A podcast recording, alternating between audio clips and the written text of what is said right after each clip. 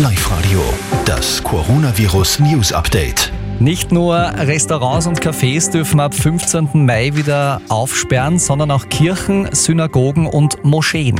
Daniel Korczak, da gibt es aber auch noch einige offene Fragen. Ja, die große Frage ist, wie viele Leute dürfen rein in eine Kirche oder in einen Gebetsraum? Die Regierung stellt sich davor, dass für jeden Gläubigen, jede Gläubige 20 Quadratmeter Platz sein müssen.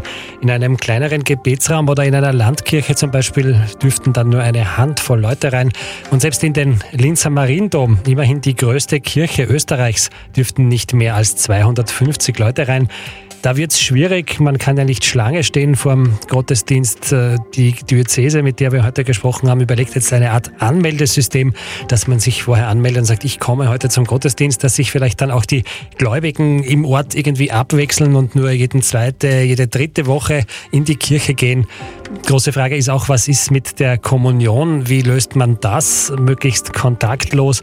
Da wird auch noch an Lösungen gearbeitet. Fix ist jedenfalls die Firmungen für heuer, die sind schon abgeschafft. Da reicht es nicht mehr mit der Vorbereitung und eine kontaktlose Firmung ist irgendwie auch witzlos.